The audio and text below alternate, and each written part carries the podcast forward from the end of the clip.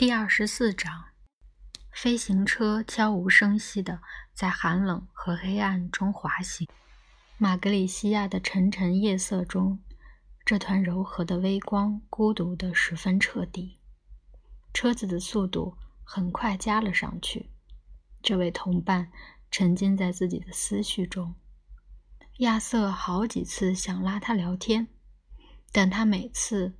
都只是用询问亚瑟是否坐得舒服来搪塞敷衍，然后置之不理。亚瑟试着估算他们此刻前进速度，但外面的黑暗太过决然，他看不到任何可资参考的地标。运动感十分轻柔。若是说他们根本没有怎么离开过原来的地方。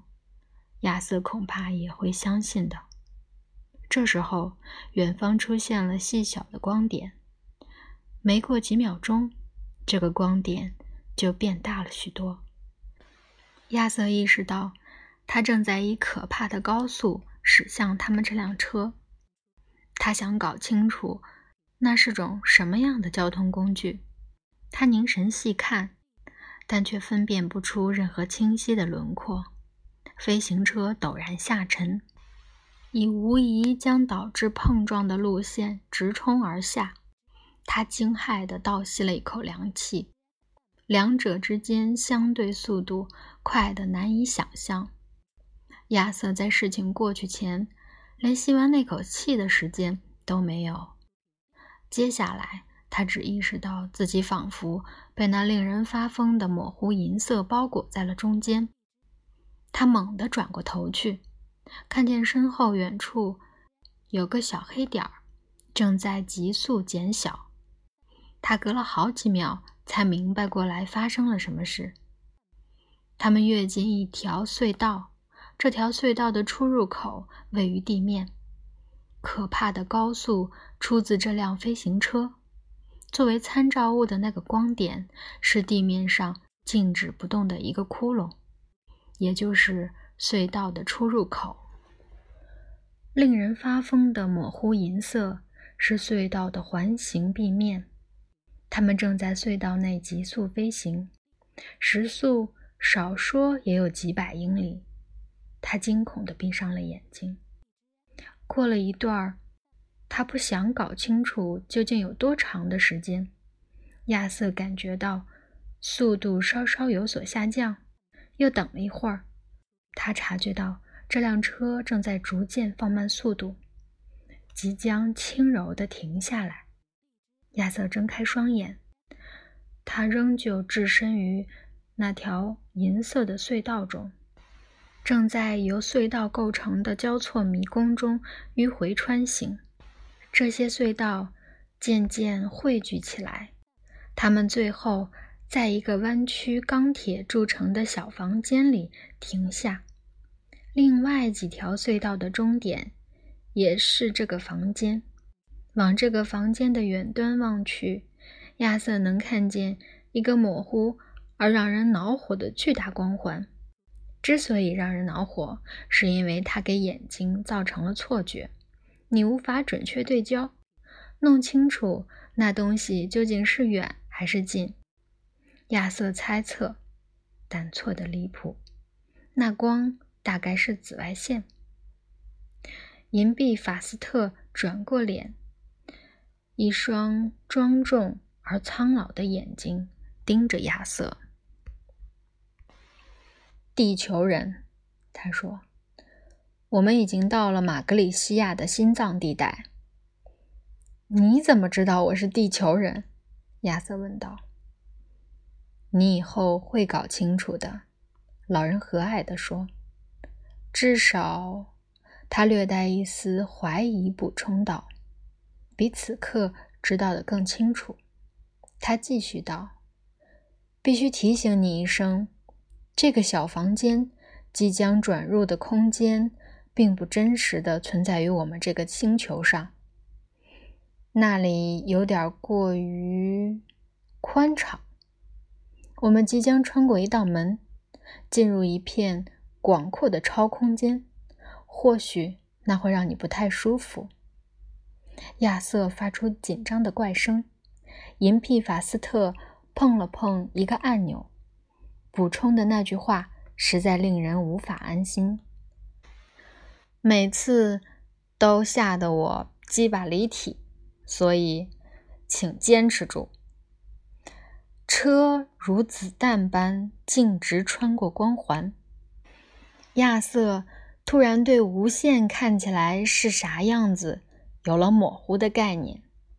实际上，这个空间并非无限，无限本身单调平板，毫无趣味可言。抬头眺望夜空，所看见的就是无限。那种距离是你我无法理解的，因此也就失去了意义。飞行车离开小房间后，所进去的地方绝不是无限，只是这个空间非常非常非常大而已，大的给你留下无限的印象，而这印象比无限本身给人的印象要深刻的多。亚瑟知道。飞行车在以难以想象的高速飞行，他的感官在颤动，在旋转。车子载着两人缓缓穿过开阔的空间，刚才所穿过的那道门变成了一个无法分辨的小点，位于他们背后的一面闪闪发亮的墙壁上。墙壁，这面墙壁。公然藐视你的想象力，先引诱它，继而将其击倒。这面墙的宽广和陡峭，使得人的感官瘫痪。它向上、向下、向左、向右伸展，超出视线所及的范围。单是眩晕感带来的震撼就足以杀人了。墙壁看似完全平坦。你需要用最精密的激光测量仪器才能发觉。墙壁向上攀爬，向下方令人眩晕的降落，向两边平铺而出的时候，看起来像是在无限延展，实际上却又有许多的弯曲。墙壁在十三光秒外与自身结合，换句话说。这面墙构成了一个中空的球体，这个球体的直径超过了三百万英里，其间洒满了不可思议的光辉。欢迎，银屁法斯特说：“实际上是飞行车的那个微小斑点以三倍音速前进，但这广阔的。”令人丧失思考能力的空间中，却仿佛缓慢地爬行。欢迎，他说：“来到我们的生产车间。”亚瑟用惊讶和惶恐兼具的眼神盯着他。他们前方，在他无法判断甚至无法猜测的距离的远处，悬浮着一连串不寻常的物体：钢铁。和光线编织出精密的花纹，围绕着的空间中，一个个暗影重重的球体。那儿，银皮法斯特说：“看见了吗？这就是我们制造大部分星球的地方。”你是说，亚瑟在努力组织词句。你是说，你们又重新开工了？不，没有，老天爷保佑，没有！老人惊呼道：“当然没有，银河系还远远没有富足到足够支撑我们服务。没有，我们被唤醒，只是要履行一项异乎寻常的委托，来自另一个维度的某些特殊客户。你或许也会感兴趣，就在前方远处。”亚瑟跟着老人的手指望过去，好不容易才找到漂浮在空中的那个结构体。它仅仅是许多结构体中的一个，但唯有这个显露出上面存在活动的迹象。尽管所有迹象只不过是在潜意识中留下的印象而已，谁也没有办法说清楚那究竟是什么。就在这个时刻，一道电弧如闪电般穿过那个结构体，鲜明无比的显露出中间的黑暗球体表面的纹理。亚瑟认得那些纹理，他熟悉那些边缘粗糙的形状。正如他熟悉一个个字词的轮廓，它们都是在他脑海的陈列物的一部分。有好几秒，他吃惊的说不出话来。画面在他的意识中横冲直撞，在寻找能够安顿下来的地方，总结出其中的含义。他的大脑有一部分告诉他，他非常清楚自己眼前是什么。那些形状代表的又是什么？但另外一些部分却拒绝同意这个念头，放弃了继续朝此方向思考的责任。强光再次闪亮，这次他不再有任何疑惑了。地球，亚瑟轻声说：“嗯，其实是地球二号。”银屁法斯特。欢乐地说：“我们正在按照原始蓝图重建一个。”两个人都沉默了好一会儿。你难道是要告诉我？亚瑟按耐住性子，慢吞吞地说：“地球原来是你们制造的。”“嗯，是啊。”银皮法斯特说。你有没有去过一个地方？我记得那叫挪威。没，亚瑟说没去过。可惜呀，银皮法斯特说，那是我的得意之作。告诉你吧，是获奖作品，非常可爱的小小暗圆，有许多褶皱。听说地球被毁，我相当生气。你相当生气。是啊，再多等五分钟，其实也就无所谓了。结果却搞得一团糟，真是让人厌恶。什么？老鼠狂怒不已。老鼠狂怒不已。是啊。呃，好吧，我还以为会是狗、猫或者鸭嘴兽，可也对。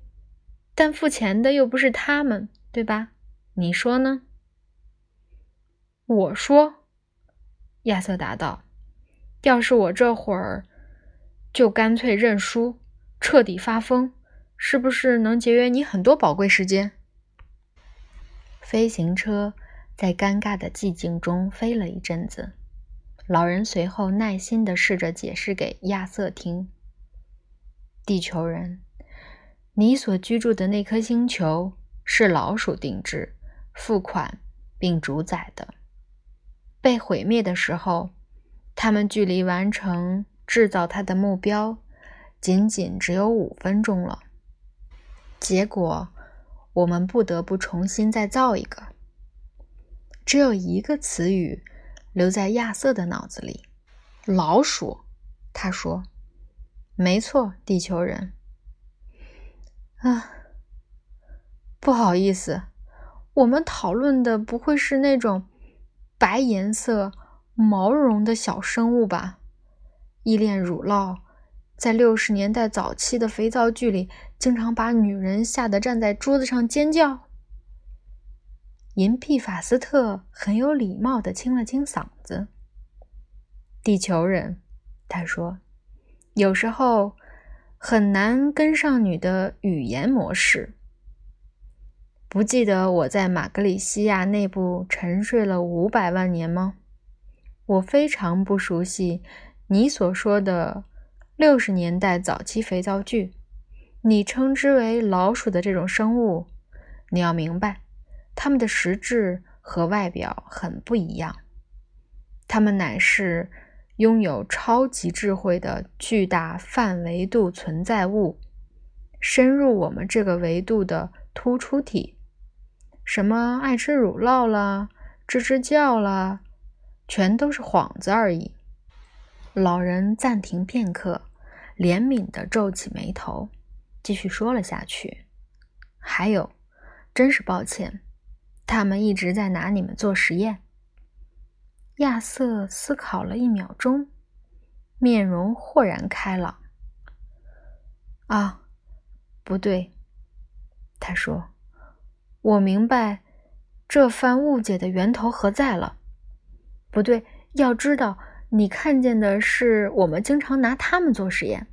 老鼠通常用于行为研究，诸如巴甫洛夫实验等。人类让老鼠参与各种测试，学习怎么镇灵，在迷宫里乱钻等等等等，以此研究学习过程的根本性质。通过对其行为的观察，人类得以了解我们自身的各方各面。亚瑟的嗓子低了下去。多么精妙啊！银屁法斯特说：“你必须得承认，承认什么？”亚瑟说：“如何更好的掩饰他们的真实本性？如何更好的引导你们的思路？突然朝迷宫错误的方向奔下去，吃掉不正确的那块乳酪。”出出乎意料的，因多发性粘液瘤倒地而亡。假如都是经过缜密盘算的话，那积累而来的效果将非常可观。他停顿一下，制造效果。要明白，地球人，老鼠实际上是极其聪明的，拥有超级智慧的泛维度存在物。你们的星球和全部人类构成了一台有电脑的运算阵列，在运行一套需要一千万年计算的研究程序。让我跟你从头详细说说吧，需要花一点时间。时间，亚瑟虚弱地说：“现在对我来说不成问题。”